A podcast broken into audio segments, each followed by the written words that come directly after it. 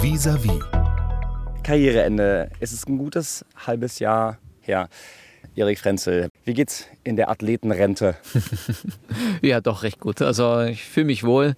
Ich glaube, meine Entscheidung, die ich getroffen habe, die wir getroffen haben, auch als Familie, ist äh, richtig gewesen. Ich habe mich auf jeden Fall fühle ich mich immer noch wohl. Ähm, es ist alles fein damit. Ich habe nicht das Gefühl, dass ich irgendwas direkt vermisse oder dass es der falsche Zeitpunkt war. Also hat alles gut gepasst soweit. Gab es trotzdem mal den Moment, wo Sie mit der Entscheidung gehadert oder vielleicht gezweifelt haben?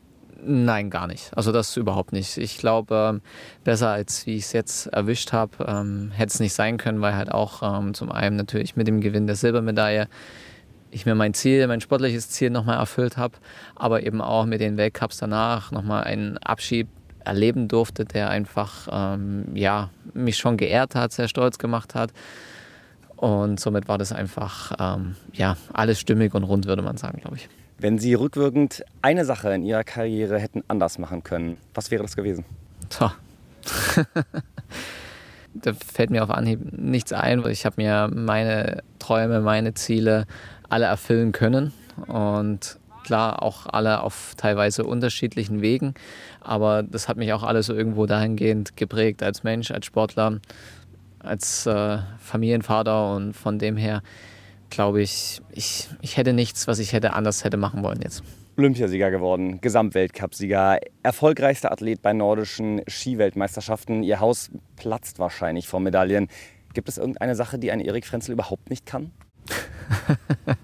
die gibt es bestimmt, auf jeden Fall. Also was so mit Haushalt zusammenhängt, tue ich mich schon mal schwer. Nein, äh, musikalisch bin ich auch nicht so begabt. Also ich glaube, da würde man schon auch vieles finden. Also das, äh, was ich gut kann, das habe ich auch ausgelebt, das habe ich sehr genossen, das habe ich auch ähm, gut hinbekommen. Von dem her weiß ich ganz gut, wo meine Stärken und Schwächen liegen und äh, meine Familie dahingehend auch. Also sie wissen, wissen schon auch, wie sie mich kitzeln können. Wir machen mal einen Break. Sie sind ja wahnsinnig jung Vater geworden. Ich glaube mit 18. Wie hat das neben dem Leistungssport funktioniert? Jetzt schlussendlich kann ich sagen, dass es sehr gut funktioniert hat. Ähm, natürlich war es im ersten Moment ähm, für uns zusammen schon ein bisschen ein Schock zu sagen, okay, wie soll man das jetzt alles unter einen Hut bekommen? Aber schlussendlich, glaube ich, hat es auch dazu beigetragen und mich auf jeden Fall auch irgendwo mit beflügelt, äh, mich vielleicht anders mit Thematiken auseinanderzusetzen, vielleicht akribischer zu sein, weil man ja doch auch in gewisser Maße, gewissermaßen sich ja jemanden zu Hause hat, wo man wirklich sich auch drum kümmern muss. Ne? Also es ist vielleicht eine Beziehung, geht vielleicht doch auch irgendwann mal auseinander, aber wenn man halt ein Kind hat, muss man schon auch dementsprechend ähm, dafür sorgen, dass alles gut ist. Und ähm, das hat mir auch immer vielleicht noch diesen, diesen Ticken mehr Ehrgeiz gegeben oder vielleicht ja, mich dazu gezwungen, konsequenter zu sein in gewissen Dingen. Und ähm, von dem her kann ich schon auch sagen, dass es meinerseits sehr, sehr gut funktioniert hat und auch das Ganze mit unterstützt hat. Mittlerweile sind es ja dann drei Kinder insgesamt, glaube ich, geworden. Der Stellenwert der Familie ist wahrscheinlich wahnsinnig hoch. Wie viel Halt hat Ihnen das in der Karriere gegeben? Ja, richtig. Also es war natürlich schon so, dass wir wussten, dass äh, mit jedem Kind auch während der sportlichen Karriere natürlich der Aufwand, die Belastung natürlich steigt, dass auch mehr mehr Zeit in Beanspruch nimmt, wenn man zu Hause ist, gegenüber dem, was man vielleicht als Spitzensportler, der vielleicht noch keine Kinder hat oder eins hat, ähm, vielleicht ein bisschen was anderes ist. Aber uns war es halt auch, oder auch mir persönlich auf der Seite halt auch immer wichtig zu sagen, okay, es ist, äh, man hat jetzt seine Familie und ähm, die Zeit möchte ich auch nicht missen und somit hat es nebeneinander funktionieren sollen, müssen und es hat es auch. Aber wir waren uns immer der, der, Sache irgendwo bewusst. Wir sind gemeinsam mit der Aufgabe auf jeden Fall gewachsen und das hat uns als Familie jetzt, wo die Karriere zu Ende ist, auf jeden Fall auch ähm, stärker gemacht, glaube ich, auf jeden Fall. Vis-à-vis -vis mit dem dreimaligen Olympiasieger in der nordischen Kombination, Erik Frenzel. Sie haben zwar die Karriere beendet, aber bleiben ja doch in der nordischen Kombination. Erik Frenzel wird nicht neuer Bundestrainer, noch nicht, sondern wie heißt das genau? ja, wir sind jetzt ähm, beim leidenden Disziplintrainer nordische Kombination. Was ist da der Unterschied? so genau ist es eigentlich nur diese Bezeichnung und dass halt äh, die mir fehlenden äh, Lizenzen, die ich jetzt sozusagen jetzt im Laufe der Zeit dann machen werde, äh, noch fehlen, ähm, dass man dann halt in dem Zuge noch nicht sagt, okay, ähm, es ist jetzt schon ein Bundestrainer direkt, aber das Aufgabengebiet beschreibt das Ganze eigentlich schon sehr gut. Wir sind natürlich ein Trainerteam, wie es in der Vergangenheit auch war, aber es muss ein bisschen jemanden geben, der den Hut auf hat.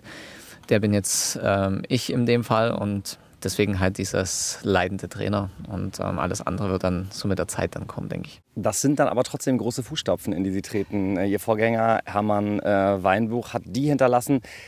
Ja, ich sag mal, ähm, Sie sind gewohnt, mit Druck umzugehen. Wie groß ist der Druck vor dem Weltcup? Ja, natürlich schon da. Ne? Also ich war mir dessen schon bewusst, welche Herausforderung ist, die ich jetzt da annehme. Und das ist natürlich jetzt auch ähm, so direkt im Anschluss nach meiner sportlichen Karriere so weitergeht, äh, hätte ich für mich jetzt auch erstmal nicht gedacht. Aber ich war seitens des Deutschen Skiverbandes schon auch ein Wunschkandidat. Das, so sind sie dann auch dementsprechend auf mich, mich zugekommen. Und ähm, ich habe immer gesagt, also, wenn ihr mir das zutraut, ich würde es mir schon gern zutrauen, klar auch dessen bewusst, was es für eine Herausforderung ist und bin mir auch bewusst, dass das jetzt nichts ist, was man jetzt ähm, vor die Wand fahren darf. Ne? Also wir reden natürlich schon von unseren Spitzenathleten jetzt hier in der nordischen Kombination, aber das war halt auch gegeben, dass die Jungs äh, mir schon auch das Vertrauen dahin gegeben haben, dass das werden wir schaffen. Von dem her greifen wir da auf gute, gute Erfahrungen zurück. Es gibt jetzt wahrscheinlich kaum Menschen, die dichter dran sind an der aktuellen Nationalmannschaft. Die nordische Kombination ist eine Sportart, die die Fans in der Vergangenheit mit vielen, vielen äh, Medaillen verwöhnt hat. Wie ist die deutsche Mannschaft aktuell aufgestellt? Was können wir erwarten? Wir haben ja natürlich jetzt eine junge Mannschaft wieder. Von dem her glaube ich schon, dass sie da auf einem sehr, sehr guten Weg sind. Ähm, war natürlich schon auch ein bisschen aufgeregt jetzt mit unseren ersten Sommerwettkämpfen, den Sommerkombris, wie es so laufen wird. Aber da haben schon mal die Vergleiche gezeigt, dass wir auf jeden Fall ähm, sehr konkurrenzfähig sind und ähm, dass wir auf dem richtigen Weg sind dass wir da ja nicht nach links und rechts schauen müssen, sondern dass wir wirklich auf dem Niveau einfach weiter trainieren können. Und ähm, wir sind gut aufgestellt und dementsprechend glaube ich auch, dass wir jetzt im Winter dementsprechend gut performen werden können. Natürlich ist noch einiges, was da bis dahin passieren kann, aber es sind alle gesund, sind alle größtenteils verletzungsfrei geblieben und von dem her ja, bin ich momentan sehr zuversichtlich. Wir nähern uns so langsam dem Ende. Die nordische Kombination ist aber auch eine Sportart, die in der Kritik steht. Es droht 2026 nach den äh, Olympischen Spielen der Ausschluss aus dem Programm. Es heißt, dass zu wenig Nationen dabei sind, die die Sportart bestimmen. Wie sehen Sie die Kritik? Ja, das ist natürlich einer der Punkte, der uns da ähm, mit vorgeworfen wird, kann man so sagen. Es, es, gibt noch ein paar weitere, natürlich, was den Media Impact betrifft, dass wir halt ähm, hauptsächlich nur in Europa und ähm, weniger außerhalb auch ähm, weltweit gesehen werden, global gesehen werden. Das sind natürlich Punkte, mit denen man sich auseinandersetzen muss. Also da muss man besser werden. Das sehen wir natürlich auch. Aber dass wir natürlich in dem Vergleich ähm, dementsprechend auch gegenüber anderen Sportarten so weit hinten liegen, verstehe ich persönlich nicht. Ähm, weil ich glaube, da gibt es auch andere Sportarten, die ähnlich in der Kritik stehen könnten. Von dem her, ja, muss man mit dieser Thematik jetzt umgehen. Wir haben die, die Challenge, würde ich jetzt mal so sagen, natürlich angenommen. Wir bemühen uns da jetzt weiter voranzukommen, unsere ähm, ja, Formate dementsprechend vielleicht noch den Ticken interessanter zu machen, publikumsnäher zu bringen und ähm, ja, auch da Gas zu geben, was das, das betrifft. Ähm, wir haben eine Chance, die wurde uns gegeben. Ähm, wir, die wollen wir auch nutzen, die wollen wir auf jeden Fall nicht ähm, vor die Wand fahren. Und was dann 26 passiert, das ähm, liegt nicht allein in unseren Händen. Und wir werden aber alles dafür tun, dass wir da auf jeden Fall positiv abschneiden. Was wäre denn der Wunsch des ehemaligen Weltklasseathleten Erik Frenzel und jetzigen Trainer für die nordische Kombination? Wenn wir unsere Sache gut machen, was wir ja auch grundsätzlich tun, ähm, dann sollte es natürlich so interessant sein, dass es auch dementsprechend gut ähm, rübergebracht wird, aber auch rüber, gut rüberkommt. Und ähm, ich glaube, wir haben interessante Typen, aber schlussendlich müssen wir jetzt auch dahingehend noch mehr tun.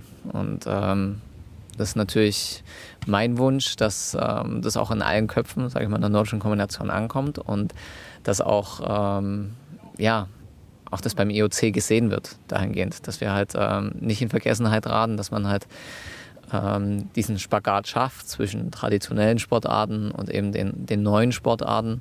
Weil ich glaube, ähm, Olympische Spiele können dann auch im Endeffekt nur so groß sein für das, für was sie auch in der Vergangenheit standen. Und ähm, das gehört einfach mit, Aktion, mit dazu. Und von dem her ist mein Wunsch natürlich, dass wir auch nach 26 äh, auf dem Niveau sind, dass wir sagen können, okay, es wurde jetzt ein richtig guter gemeinsamer Konsens gefunden. Ne? Wir als nordische Kombination, Damen wie Frauen, ähm, dürfen weiterhin im Programm bleiben. Und ähm, schlussendlich darf irgendwo jeder neben dem anderen weiter existieren und sein Potenzial irgendwo zeigen. Wir kommen zur allerletzten, zur finalen Frage. Gibt es eine Frage in Ihrer langen, langen Karriere, über die Sie sich erstens geärgert haben Und zweitens, was wären Sie gerne mal als Sportler gefragt worden? Oh, ja. Vielleicht dahingehend, ähm, inwieweit ich vielleicht eventuell ein guter Hausmann oder ähnliches vielleicht bin. Also das wurde mir gar nicht. Mir wurde immer gesagt, ähm, ja, ich bin ähm, ein Sportler, habe auch schon drei Kinder, aber es wurde nie so ein bisschen gefragt, okay, kann dieser Typ eigentlich auch kochen oder was macht er dann im Endeffekt so ein bisschen zu Hause, weil es ja doch irgendwie bis zur, zur Familie mit dazugehört.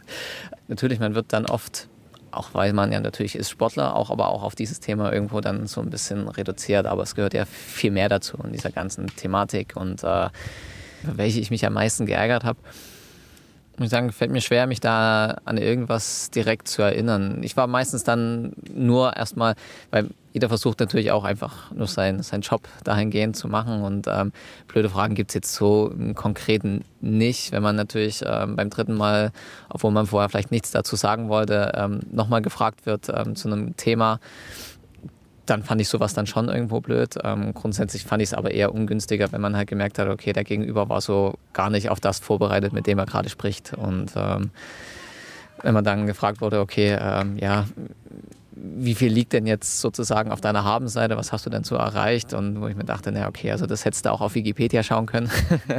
Die zwei Minuten hat jeder. Ähm, das war dann eher so, was mich dann so ein bisschen, wenn Interviews so waren, was eher die Ausnahme war, dann ein bisschen geärgert hat. Vielen Dank, Erik Frenzel. Die Interviews, die werden ja weitergehen, sicherlich im Winter. Und mal schauen, welcher Kollege Sie dann zum ersten Mal fragt, was Sie am liebsten kochen. Ja, genau. Auf jeden Fall viel Erfolg äh, für die neue Karriere. Dankeschön. Vielen, vielen lieben Dank. RBB 24 Inforadio vom Rundfunk Berlin-Brandenburg.